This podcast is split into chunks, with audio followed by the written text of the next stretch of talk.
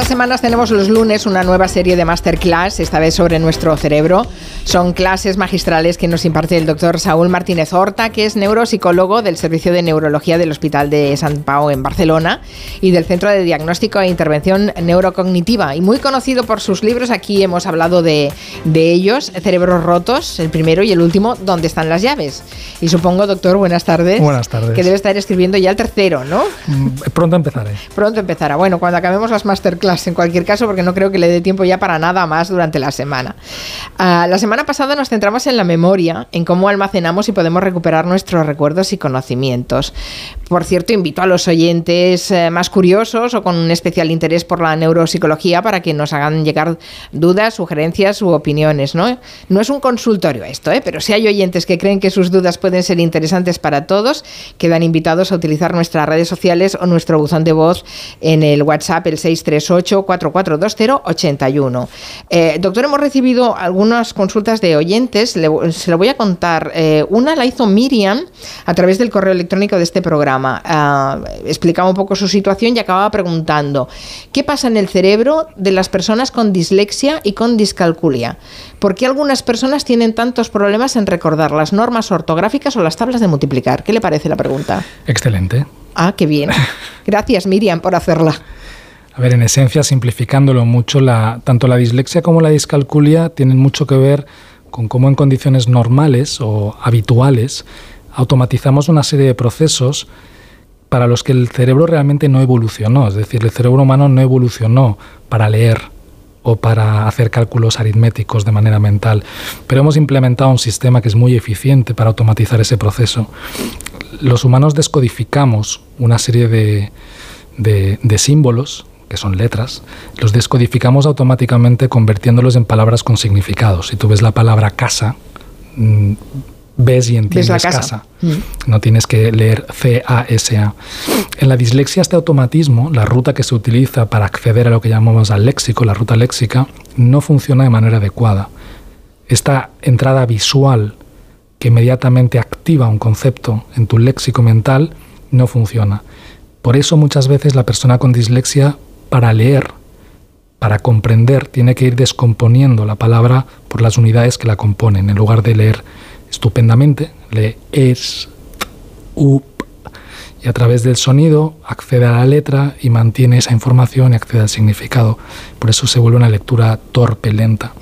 La discalculia es algo similar, que habitualmente puede disfuncionar por dos mecanismos. O bien falla la capacidad para manipular en nuestra mente la información, el cálculo aritmético requiere que manipulemos números en nuestra cabeza, algo así como que los veamos, o puede disfuncionar porque el cerebro no es capaz de computar la magnitud. Esto es más o es menos. O porque no es capaz de comprender los símbolos. A la primera cuestión tiene mucho que ver lo que llamamos la memoria de trabajo. Y la segunda tiene más que ver con funciones posteriores del cerebro, de las partes más, digamos, de atrás, más como el razonamiento visoespacial, la rotación de objetos. En cualquier caso, Habitualmente, tanto dislexia como discalculia son entidades que acompañan a síndromes más complejos del desarrollo. Es decir, es muy frecuente, por ejemplo, en el TDAH, o es muy frecuente en los trastornos específicos del lenguaje, o es frecuente en algunas entidades más particulares, como el síndrome de Gertzmann, que uno de los síntomas asociados sea cierta discalculia, cierta dislexia me ha hecho recordar cuando los niños pequeños empiezan a leer que lo hacen eh, silábicamente, bueno, primero con las, con las letras y después con las sílabas, ¿no? Y evidentemente cuando los estás escuchando, a ti no, no, se te imagina la palabra que están leyendo, ¿no? Y de hecho en la dislexia se lee como leeríamos nosotros, o al menos yo que no sé alemán, si intentase leer una palabra en alemán. No consigues leer ese conjunto, ¿no? Porque no tienes esta ruta léxica digamos, plenamente funcional. Pues es absolutamente maravilloso que los disléxicos puedan eh, pasar por una educación, una escolaridad, incluso una universidad, ¿no? Así que les felicitamos por el esfuerzo que hacen, que es el, doble que una persona que no tenga dislexia. También nos escribió María José, que nos preguntaba acerca de unos aparentes problemas de memoria que tiene desde hace más de 12 años, que en la Seguridad Social lo orientaron como algo normal, pero que le pasa siempre. Eh, ya sé que eh, no va usted a diagnosticar a un eh, enfermo si no lo tiene delante, pero ¿qué diría que le puede pasar a una persona que desde hace tanto tiempo tiene problemas de memoria? Sí, hay muchas personas que refieren tener problemas de memoria, te diría que desde siempre. Y suelen decir que somos, soy muy despistado, pero es que... Y les han dicho que tiene mala memoria. Volviendo un poco a lo que hablamos el otro día, muchas de estas personas en esencia no tienen un problema de memoria, tienen un problema de atención. O tienen algún tipo de, o existe algún tipo de elemento que condiciona su capacidad de prestar atención y eso condiciona su memoria. Muchas veces estas personas que se quejan de mala memoria toda la vida son TDAHs adultos no diagnosticados o TDAHs leves que, no han sido diagnosticados, pero a veces son personas que asocian otro tipo de problemas, pues puede ser ansiedad o que no descansan o fatiga o lo que sea, cosas que repercuten más en la eficiencia de la atención que no en la memoria, y al disfuncionar la atención, al convertirles en despistados, aprenden peor memorizan peor y tienen esa sensación de toda la vida. Pero precisamente porque es un problema de toda la vida, es muy difícil que sea una enfermedad que esté dañando al cerebro lo que explique ese aparente problema. Vale, eso nos tranquiliza. Si es de toda la vida no puede ser grave, ¿no?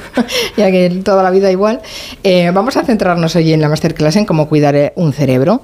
Mm, deberíamos definir, doctor, eh, doctor Saúl Martínez Horta, qué es la salud cerebral.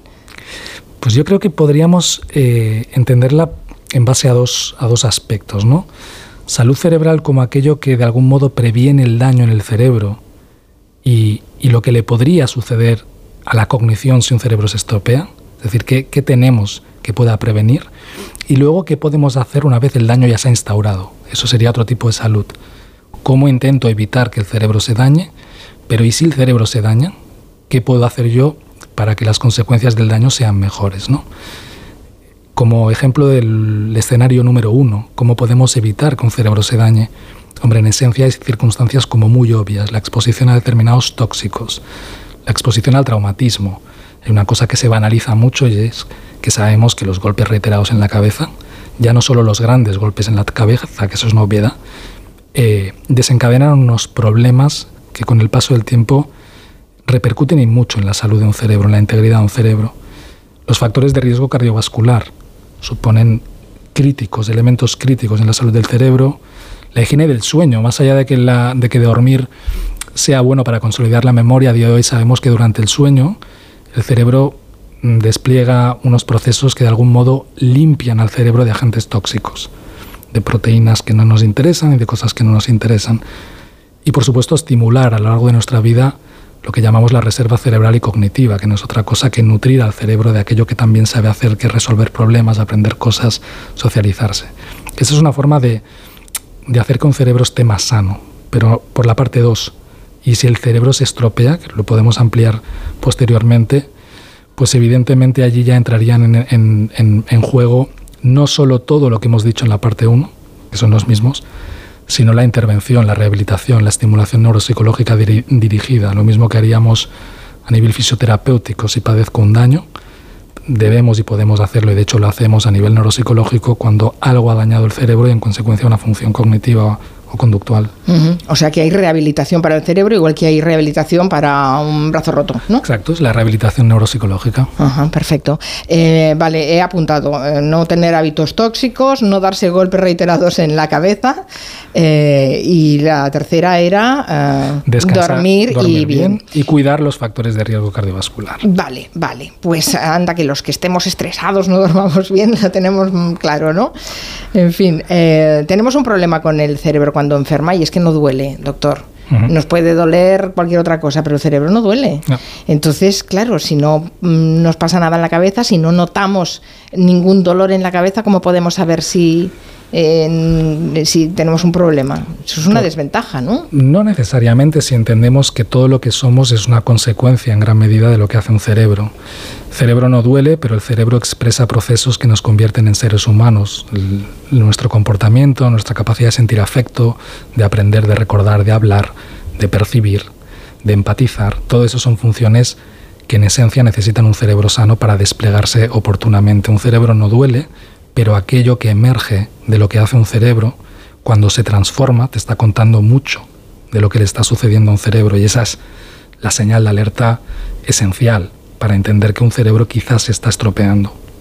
Vale, lo que pasa es que en estas épocas en las que vivimos estresados, en las que se pasan épocas difíciles, em, en fin, mm, puede ser un episodio transitorio y no le damos mayor importancia. Hay mucha gente que no va al médico para que no encuentren nada, ¿no? Y eso también pasa con el cerebro, decir, bueno, es que estoy más despistado, pero es porque duermo mal. Absolutamente. Y ya está.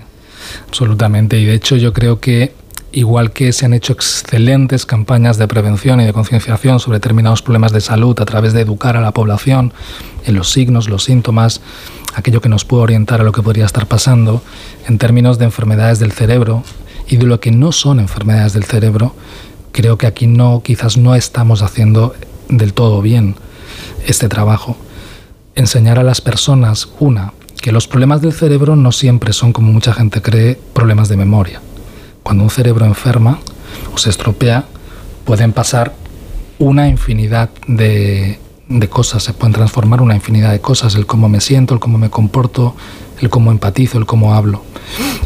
Y luego, por supuesto, como decías, hay toda una serie de factores que pueden contribuir de forma transitoria a que un cerebro no funcione correctamente, sin que eso traduzca en una enfermedad. Si estamos fatigados, si estamos con una ansiedad tremenda, si el trabajo no me deja pensar en nada más que el trabajo, obviamente esto limita las ya de por sí limitadas capacidades de nuestro sistema nervioso y es fácil que en ese contexto no funcionemos.